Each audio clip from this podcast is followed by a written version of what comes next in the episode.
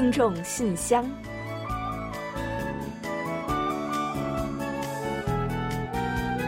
分享最新动态，聆听您的心声。听众朋友们好，我是李璐，欢迎您收听全新一期的《听众信箱》节目。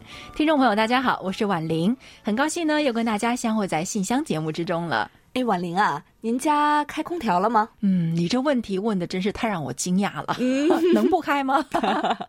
最近这几天天气真是越来越热了，不开可不行啊！啊，是啊，前几天呢，我们家的温度计呢显示晚上室内也是达到了二十九度啊，而且呢湿度特别的大，接近百分之九十呢。周一晚上开空调睡的时候，设定了这个时间自动的关机啊，结果呢。半夜给我热醒了，嗯，是的，估计那天啊，很多人都应该是辗转难眠的。嗯，那因为当晚呢，最低温度啊达到了二十六点三度啊，这是晚上的最低温度啊。这是今年首尔的第一个热带夜，那比去年啊早了足足有二十三天。哇，最近呢，白天的气温啊一直是高于三十度的啊，这到了晚间呢，热气也是无法消散。全国呢，很多地区都发布了酷暑警报。嗯，其实近年来呢，酷暑和热带夜也在不断的增加。那尤其是二零一八年的高温呢，哎呀，估计很多人还记忆犹新，包括我们是吧？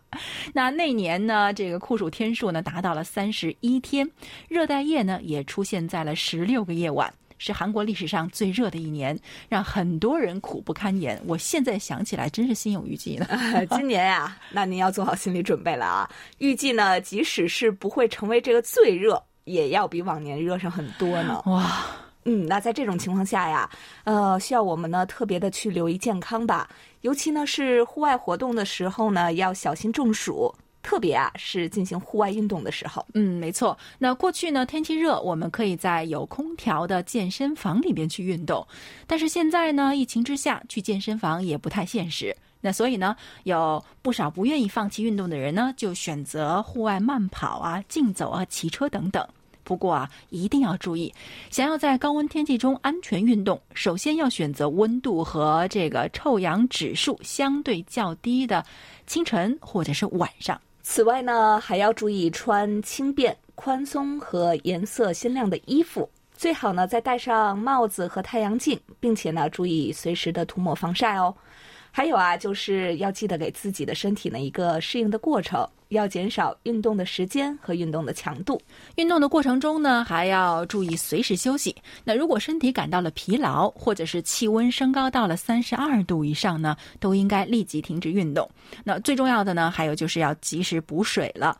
热天里呢，每隔十五到二十分钟呢，就应该饮用二百二十七克的水。那尤其是不要等到嗓子发干你才去喝，那应该是有规律的去喝水才可以。那也可以在运动前和运动中呢，喝一些运动饮料，或者呢吃些诸如黄瓜啊、西瓜之类含水量较多的果蔬。嗯，再给大家提个醒：一旦出现中暑症状啊，应该立刻呢停止运动，到避开高温的地方去补水，并且啊把浸湿的毛巾呢搭在脖子还有胳肢窝的这个地方呢，用来降温。然后呢，及时就医。嗯，另外呢，就是我们可以搭伴儿运动嘛。那这样一来呢，可以增加运动的趣味性；二来啊，也可以互相监督身体的状况，及时发现危险，是不是？好了，接下来呢，就让我们一起正式打开今天的听众信箱，看看还有哪些内容要跟大家一起分享。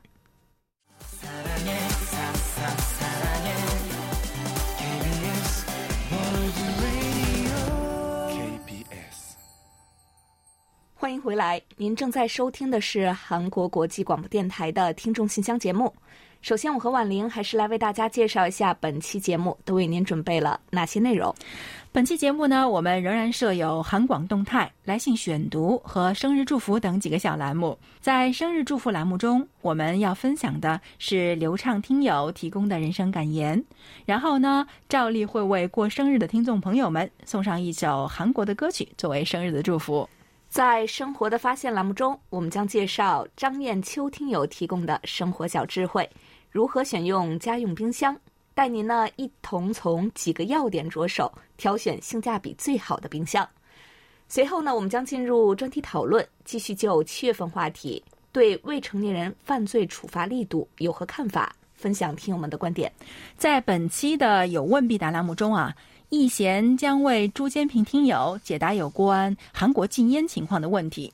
节目最后呢，仍然是我们的点歌台。那到时候呢，我们要为啊塔卡西听友送上一首他点播的歌曲。好了，节目呢，我们就先预告到这儿，欢迎您继续收听。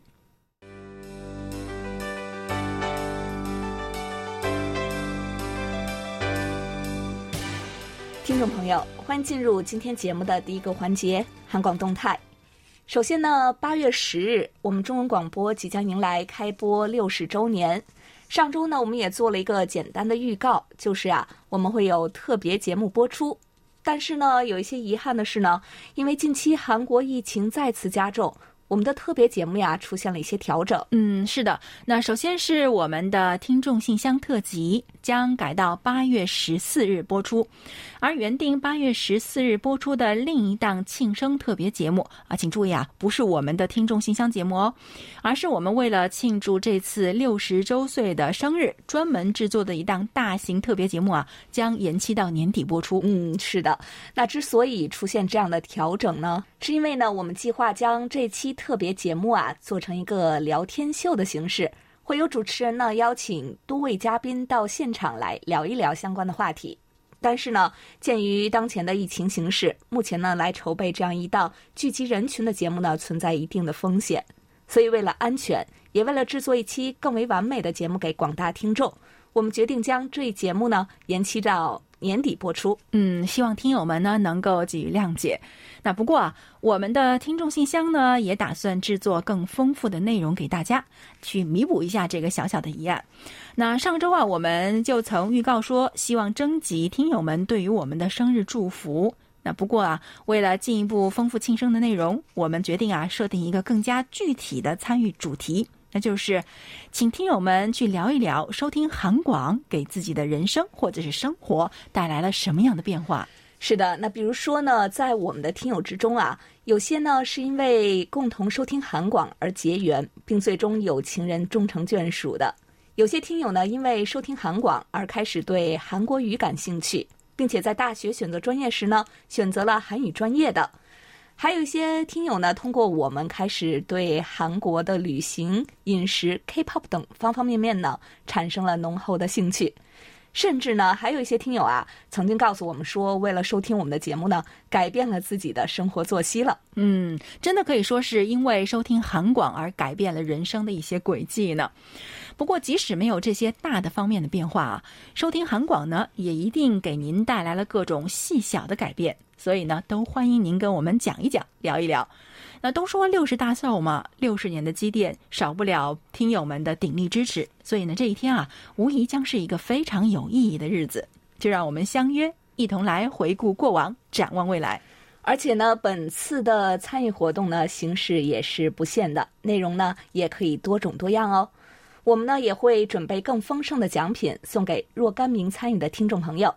总之呢，此前每年过生日的时候，我们的信箱节目一直都是和听友们同喜同贺，今年自然也不会例外。欢迎大家和我们一同来庆祝这一天的到来。嗯，所以呢，请大家啊，将您的感想等等的，截至八月八日发送到我们的邮箱 chinese at kbs 点 co 点 kr，好，让我们可以提前安排在十四日的节目中播出。另外啊，当天的节目呢，我们还将有一些惊喜的环节要送给大家，各位可以期待一下哦。好了，关于庆生特辑呢，先说这么多吧。另外呢，为了给东京夏季奥运会预热，我们正在七月十二日到七月二十三日期间的《今日首尔》节目中，每期为大家播出奥运特别环节《决战东京，再创辉煌》。每期节目都会为大家介绍精彩的奥运花絮，希望听友们多多关注。嗯，同时呢，我们周一到周五啊都会有《决战东京再创辉煌》板块的网络内容更新，欢迎大家点击我们的网站浏览。而我们的奥运特别网页啊，也将于七月十九日开放。在奥运正式开幕之后呢，我们还会为大家带来最及时和最精彩的奥运消息，和大家一同尽享激情奥运。除了奥运比赛之外呢，已经敲响竞赛战鼓的还有我们的第六届用韩语制作视频征集展。目前呢，预选赛还在进行之中，邀请韩语实力者们用韩语制作视频信，向希望告白的对象传递心意。预选赛报名和参赛同时进行，时间截至七月二十五日，还有一个多星期的时间啊，请希望参与的听众朋友们呢抓紧时间喽。嗯，截止日期是七月二十五日哦，请大家一定注意。那具体的详情啊，请参考我们官网上的活动主页。本次大赛呢，我们准备了丰厚的奖品和奖金，等待着大家来拿哦。好了。本期的动态环节呢，我们就介绍这么多的消息。下面呢，我们就准备进入来信选读，分享听友们的来信。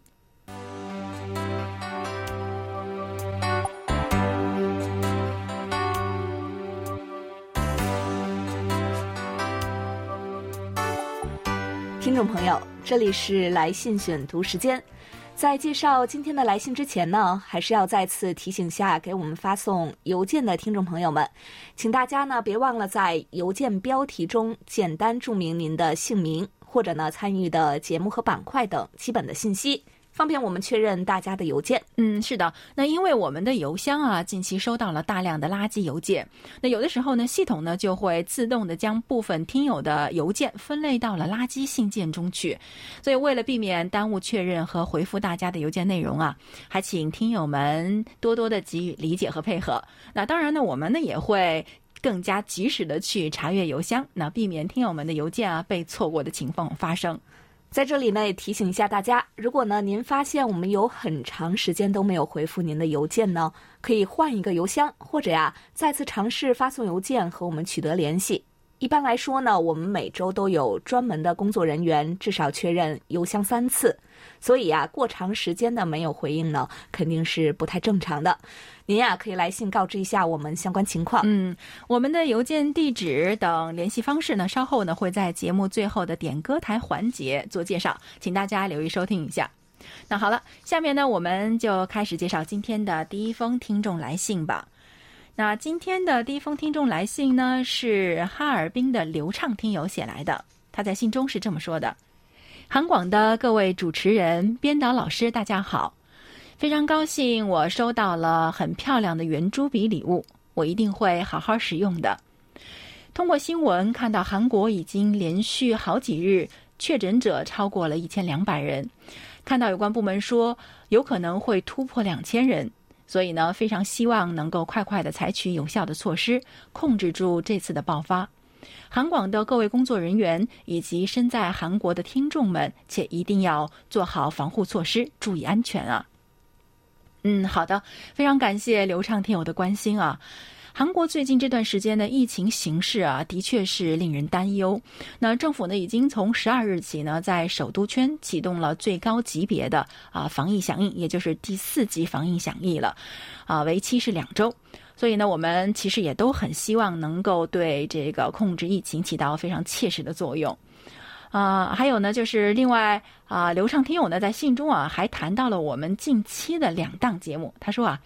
这次呢，我想说说听了一个多月的韩广有声故事书以及特别节目《Beyond K-pop》对他们的感受。韩广有声故事书啊，虽然讲述的是韩国的传统童话故事，但是也是很适合成年人听的。故事里充满了让人感动的亲情，也传递给听者做人一定要勤劳、勇敢、善良的普世价值。每个故事的配乐呢，我也很喜欢。开端古风感十足，配合着或悲伤或搞笑的情节，音乐呢也是或哀婉或欢快。很高兴看到在官网上栏目的板块里，每个故事的页面上也配上了很喜欢的画，画音结合，收听感受真的是更好了。嗯，没错啊。那我们这次的韩广有声故事书啊，绝对是心血之作了。那无论是我们的播音员、节目编导，还是后期的制作啊，都非常给力。而且呢，其实就像刘畅听友说的，虽然是童话故事啊，但是里面的道理呢，却是适合所有人来感受的。用心去了解下，相信啊，您也会得到更多的感悟。刘畅听友呢，还提到了我们的特别节目，他说啊，特别节目 Beyond K-pop 公布第一期是秋多会的时候啊，我就很期待。疫情以来，秋多会呢也是多次进行了线上演出。很喜欢他独特的装扮和表演的风格。韩广精心准备的节目不仅有音频节目，更喜欢的就是在网站上还有现场表演视频。说起秋多会啊，就不得不提到他们已经解散的那个了不起的国乐的乐队。除了秋多会，其他的成员也是相当了不起的。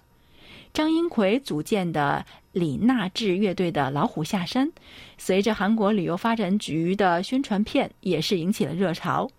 李希文作为五十七号无形文化遗产金鸡民谣的传承人，他的另类穿着打扮、独特的舞台也是越来越受到了关注。成员申胜泰参加 Trot 演唱之后呢，得到了很高的名次，也成了引领这一风潮的歌手之一。在综艺节目中啊，也是很活跃的。所以呢，我在收听收看完第一期之后呢，就非常期待后面的两期特别节目。哇，大家是不是跟我一样啊？又被流畅听友对韩国音乐的了解感叹了一次，是不是？那说实话啊，其实刚刚他提到的有些内容呢，我还是看了他的信之后才了解到的。嗯，呃，到这个时候啊，相信呢您已经收听过我们的第二期节目，那弦语真雅和刚刚播出的第三期节目 Nail 乐队了，是吧？那这次的 Beyond K-pop，我们为大家介绍的歌手和乐队啊，他们的音乐呢，都可以说是很独树一帜，能够刺激人类最最细致的情感，也代表了韩国音乐的另一面。所以啊，我们也希望听友们呢，能够从中获得一些不一样的感动。好的，在这里呢，我们也要再次感谢流畅听友的来信，以及您每次带给我们的感动和思索。嗯，好的，感谢流畅听友，同时呢，也感谢您分享了这么多有关韩国音乐的信息啊。另外呢，我来介绍一下北京胡雪听友的一封来信吧。胡雪听友呢，真的是很久违了啊。他在信中说：“你们好，真的很抱歉没有来得及回复邮件，导致地址错误，没有收到你们给我寄来的礼物，真的是很抱歉了。今年因为疫情的原因，大家的生活过得可能没有那么完美，你们还好吗？”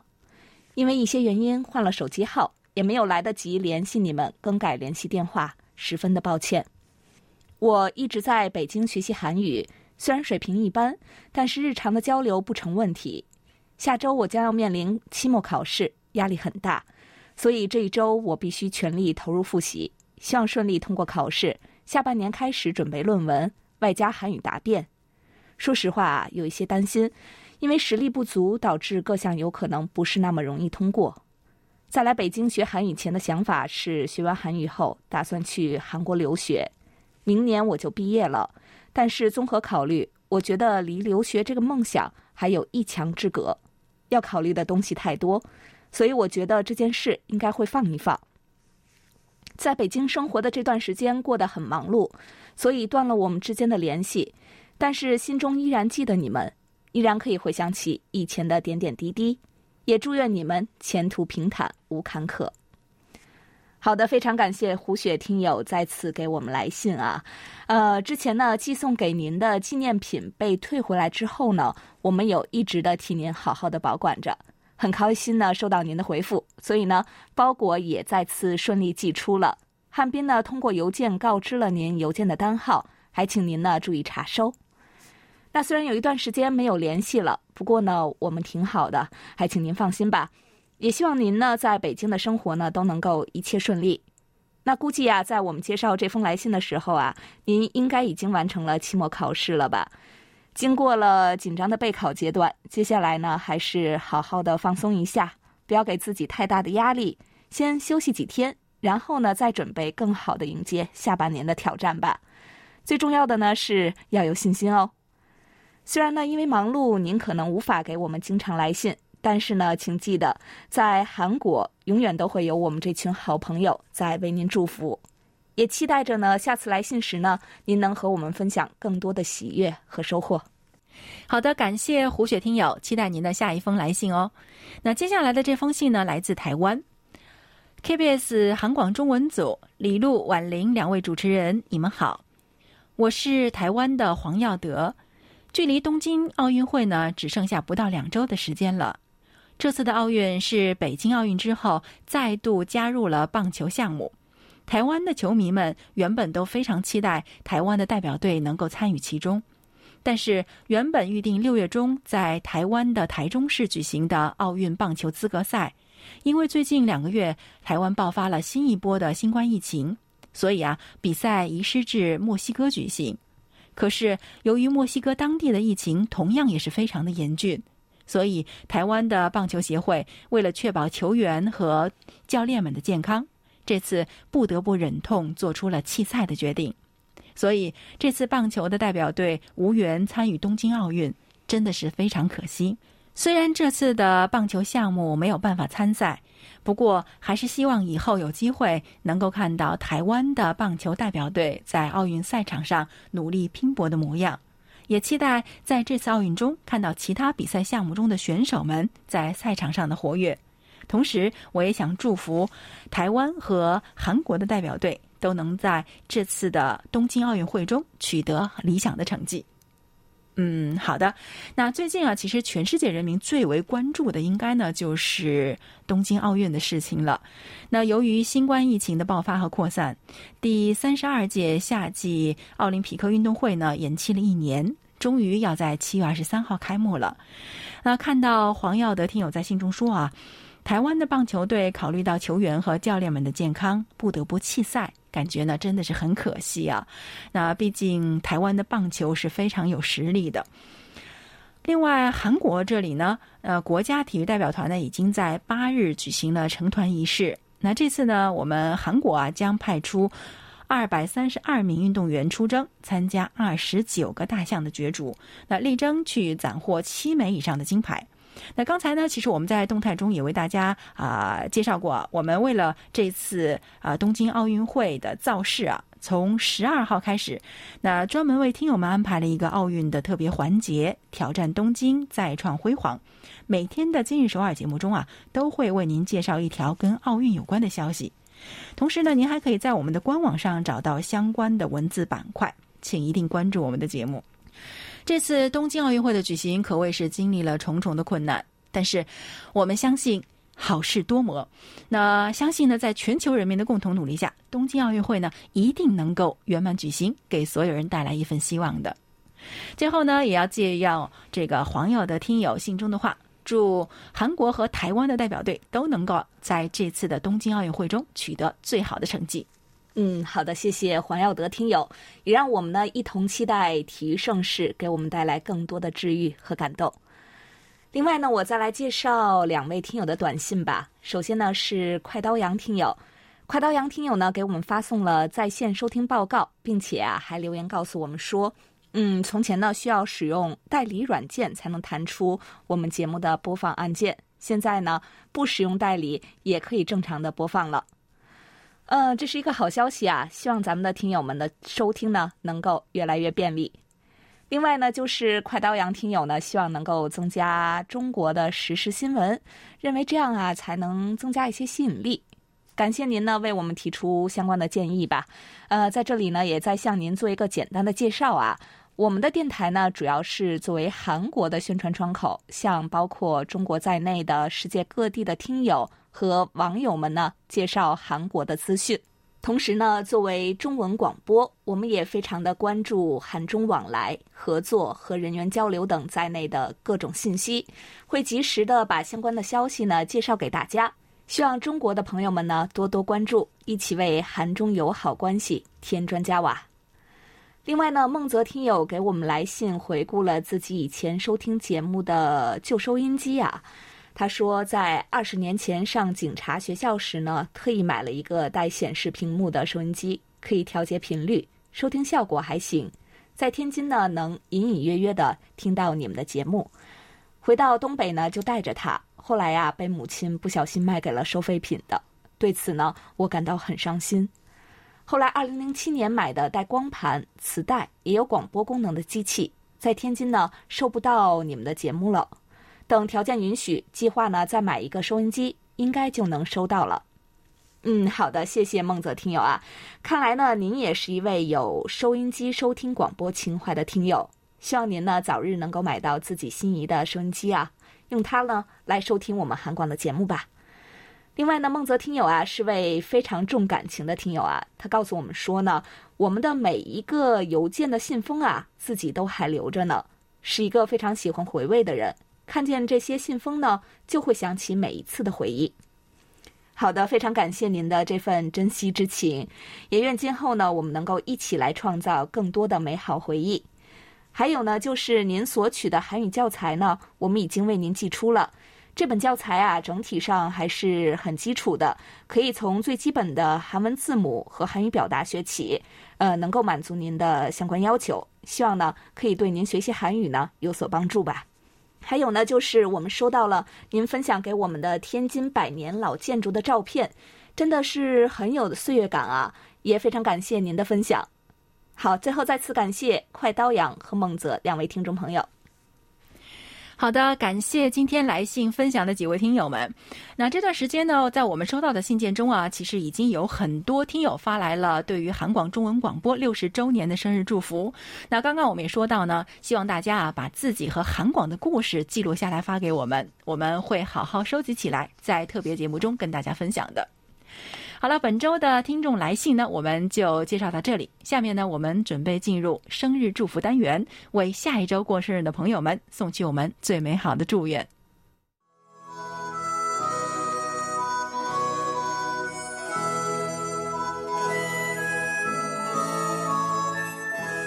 每个生命都是独特且美丽的，组合在一起，共同谱写出了一曲婉转动听的生命之歌。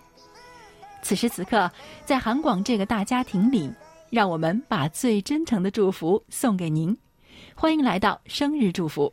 今天我们要送给大家的是一段由黑龙江流畅听友分享的人生感言：生命的智慧。别把人生当做一段物欲的盛宴。当你大肆咀嚼的时候，空耗的只是时光的流逝，其他什么也无法留下。人活一世，其实是一场物质与精神的对垒，是困扰与解脱的抗衡。有些东西要学会思而勿乱，有些情感要懂得痛而莫恨，有些追逐要舍得池中有气，有些福相要甘于尘而不染。如此，方能产悟生命的智慧。好的，感谢流畅听友同我们分享刚才这段话。接下来呢，我们要把这首由曹正奭演唱的《阿鲁哈》送给七月十七日到七月二十三日过生日的所有听众朋友们。那这个阿鲁哈呢，据说是夏威夷人在啊见面的时候打招呼“你好”这样的意思。那这首歌呢，是在啊热播电视剧《机智的医生生活》中的一首插曲，相信大家会喜欢的。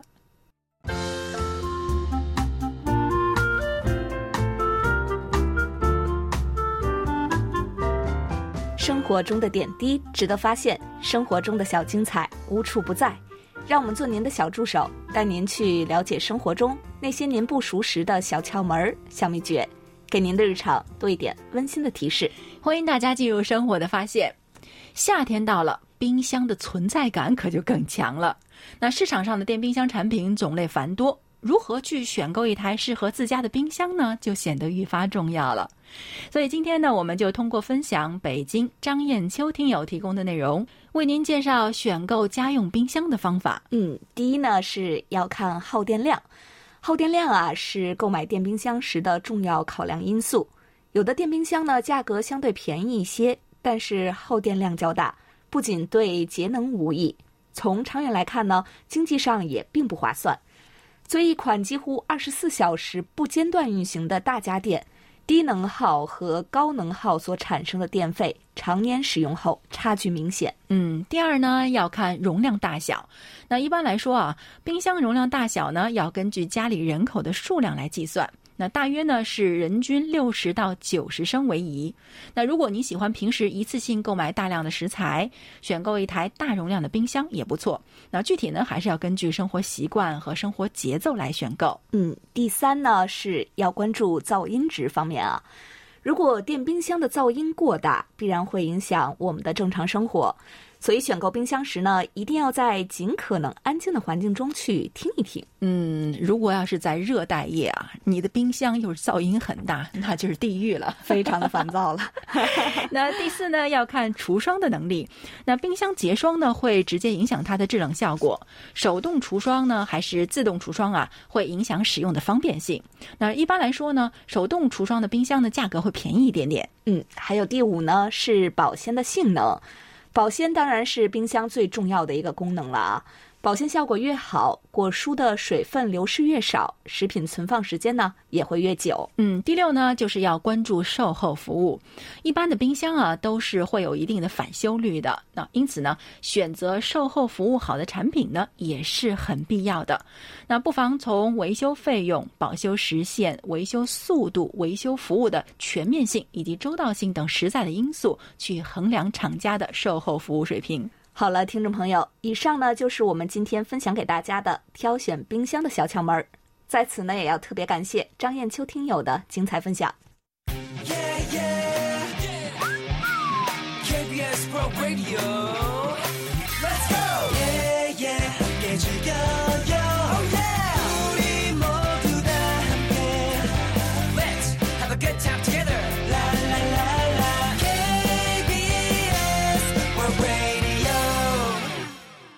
好的，欢迎回来，这里是韩国国际广播电台的听众信箱节目。下面呢，我们准备进入今天的专题讨论，继续就七月份的话题分享听友们的观点。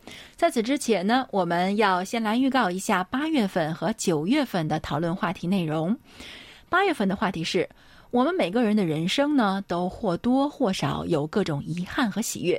您不妨借助我们的平台来倾吐和分享一下。九月份的话题是。随着社会越来越多样化，人们对性少数者等少数群体的看法也在转变。您对此怎么看？每个月详细的讨论话题内容呢？大家可以前往我们的官网，找到听众信箱专题讨论板块进行查阅的。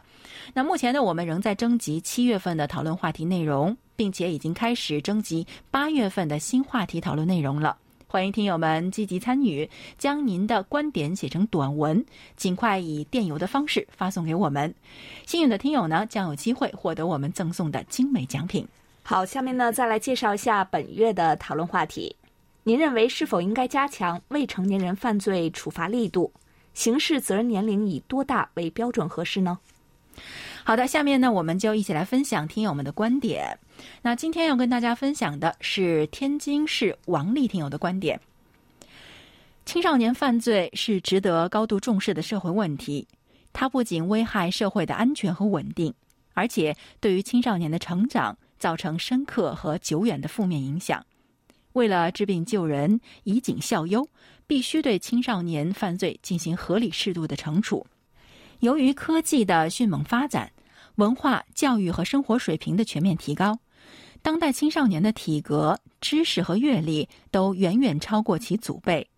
以年幼无知当借口是不能令人信服的。每个人都接受过道德和法治的教育，不懂法也不再是理由。犯罪的当事人都是无视法律、知法犯法、意气用事，对他们是不能姑息纵容的。要通过严肃追究刑事责任，达到挽救和矫正的目的。是否需要加重处罚呢？我觉得不可一概而论。对于没有主观故意的过失犯罪，可以从轻处罚或者免于处罚，重点应该放在教育上。对于那种存在故意犯罪而冥顽不化的，应当从重处罚。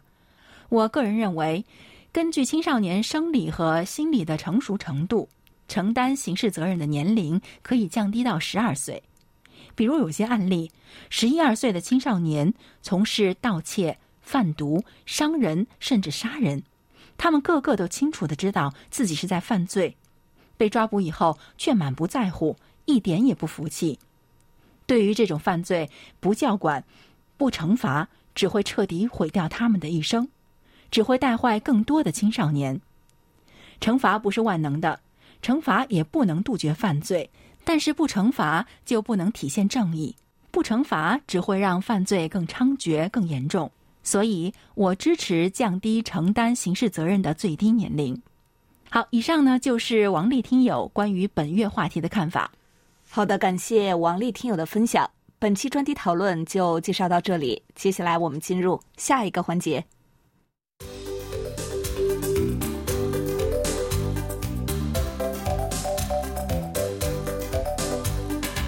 有问必答。今天我们请洪一贤来回答上海朱坚平听友提出的问题。他的问题是，请一贤老师介绍一下韩国的禁烟情况。好，那接下来呢，我们就请一贤来回答朱坚平听友提出的这个问题。听众朋友，大家好，我是易贤，今天我来回答朱坚平听友提出的问题。吸烟不仅危害人体健康，还会对社会产生不良影响。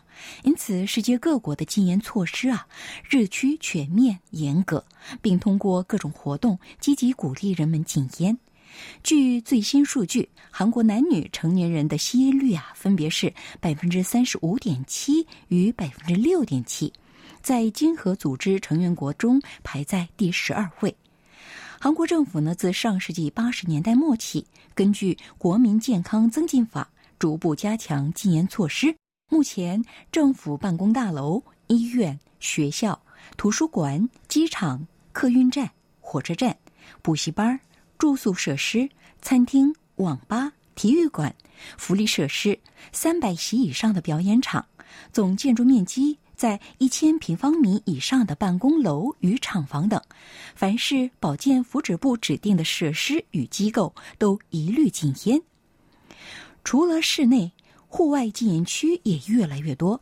除了公园、地铁站、公车站以外，首尔江南区呢，还把人口流动频繁的江南路一带指定为禁烟区。以首尔市为例。户外禁烟区从二零一一年的六百七十处增加到二零一七年的一万六千九百多处。户外禁烟区的面积呢，从二零一一年的十九点一九平方公里扩大到二零一七年的八十二点五一平方公里，占了首尔市总面积的百分之十三点六。在韩国，如果在餐厅内吸烟被查处，烟民与餐厅将分别被处以十万韩元与一百七十万韩元的罚款。另外，政府为了降低吸烟率，自二零一七年起正式实施香烟盒警告图案标示制度。香烟盒的正反面都印有吸烟警告图案，其面积呢占整个香烟盒的百分之三十以上。并印有吸烟警告标识，其面积呢占香烟盒的百分之二十以上。其实政府呢为了降低民众的吸烟率啊，之前采取的是提高香烟价格的措施。韩国自二零一五年起，香烟售价呢从两千五百韩元提升至四千五百韩元。今年初，政府呢进一步宣布，计划将香烟售价提高到八千韩元。力争在二零二五年以前将韩国的吸烟率降到百分之二十九。另外呢，政府呢还通过电视广播、报章杂志、社交网络等多样的媒体与平台，大力展开禁烟活动，提高人们对禁烟的意识。大企业也积极响应政府的禁烟措施，全面实施室内禁烟。甚至呢，规定烟民员工在晋升中受到不利的影响。有的企业还设立戒烟学校、戒烟基金等辅助机制，帮助与鼓励员工加入戒烟的行列。好了，听众朋友，今天给大家介绍到这儿，希望朱坚平听友满意。我们下次再会。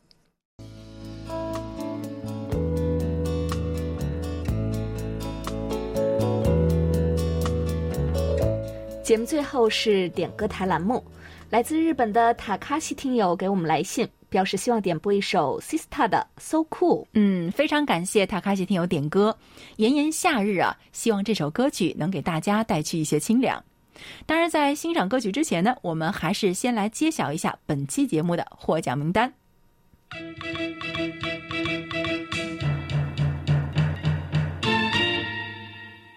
本期节目的奖品，我们分别送给王丽听友和朱坚平听友。嗯，另外呢，还有一份奖品，我们要送给马世龙听友。好的，恭喜几位获奖听众朋友。另外呢，在节目尾声再来介绍一下我们的联系方式吧。我们的电子邮件地址是 chinese at kbs 到 co 到 kr。